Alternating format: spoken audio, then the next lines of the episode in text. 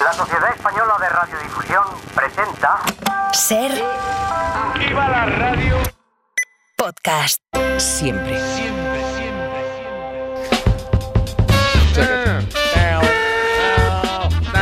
Especialistas secundarios. Bueno, eh, Francisco, seguimos con biofónica. ¿Recuerdas, no? Sí. De biofónica. Sí. Biografías radiofónicas o radiografías, que aún no tiene un nombre definido. O sea, radiografías o biofónicas. Bueno, aquí repasamos la vida, eh, la humana y la personal de nuestros colaboradores para que todos conozcamos mejor.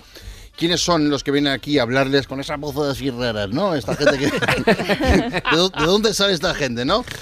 Pues, ¿de quién es la biografía hoy? Dentro careta.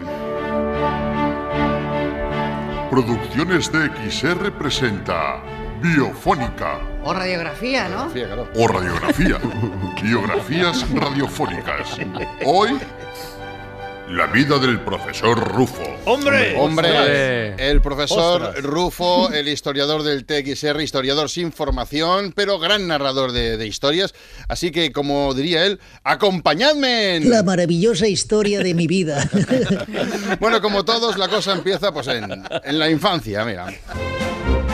Yo nací en el seno de una familia humilde, ¿verdad? Eh, mi padre era de profesión banquero, trabajaba en una sucursal de caja rural en Palencia, pero su hobby era ser atracador, atracador de bancos.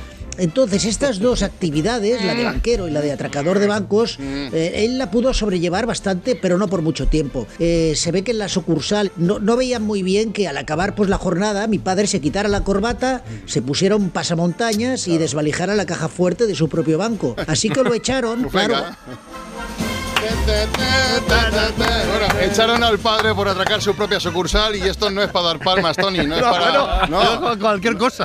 No, no es para reírse porque esto provocó un cataclismo obvio en la familia del profesor Rufo. No. Él cayó en una fuerte depresión, ¿no? Y mi madre en una mala hostia contra mi padre, pues también muy fuerte. ¡Que Así que se separaron cuando yo era peque y se fueron cada uno por su lado. Pero con la mala suerte de que se me olvidaron en casa, como a Macaulay Culkin. ¿vale? Y entonces me quedé viviendo solo en la casa, abandonada por mis padres desde los 7 hasta los 32 años, más o menos. Por suerte en esa casa pues había una gran biblioteca llena de libros de historia, la historia de Egipto, la historia de la reconquista de España, la de los cartagineses, la historia de la quinta del buitre.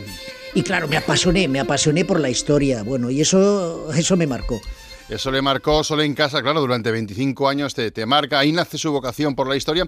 Pero ¿cómo amplía conocimientos? ¿Cuál es su evolución académica? Os estaréis preguntando aquí todos, ¿no?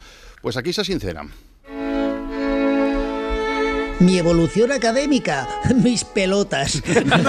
ya sabéis que yo al historiador blandengue le detesto, ¿verdad? Cuando digo blandengue me refiero a ese historiador que ni, ni, ni, ni, ni se ha puesto a estudiar, ha ido a la universidad, se ha formado, paparruchas. La historia se aprende escuchando, en los bares, en la cola del supermercado, incluso durmiendo. Yo, mira, yo he tenido sueños muy reveladores. Yo, por ejemplo, yo me iba a dormir sin saber nada de, por ejemplo, yo qué sé, la vida de Cleopatra y al despertarme, ¡pum! Ya me veía capaz pues de escribir una biografía de la gran emperadora azteca que fue Cleopatra. Eso es. fácil, así que si quieres saber dónde estudié esas mierdas, mira, yo soy como la presidenta Ayuso, eh, no vais a encontrar mi expediente académico, ¿eh?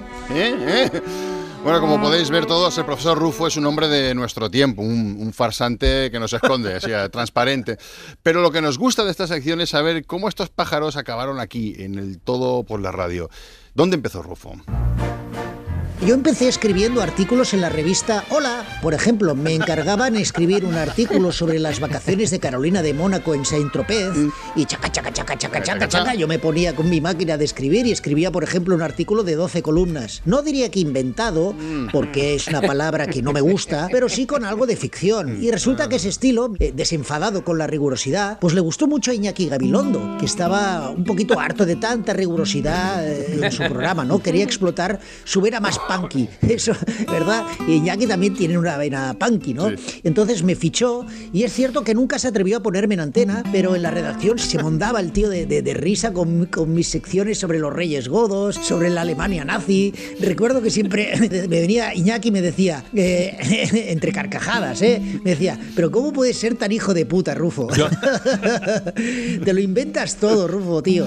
Y bueno, pasemos buenos ratos. Pasemos. Y me quedé pues en la SER, sin salir en antena, hasta que Carlas, Mira. que le da igual 8,80, pues ya me dio la oportunidad de hacer esta bonita sección que hago de historia en la ventana.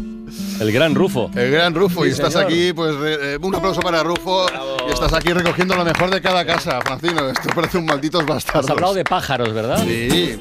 Para no perderte ningún episodio, síguenos en la aplicación o la web de la SER, Podium Podcast o tu plataforma de audio favorita.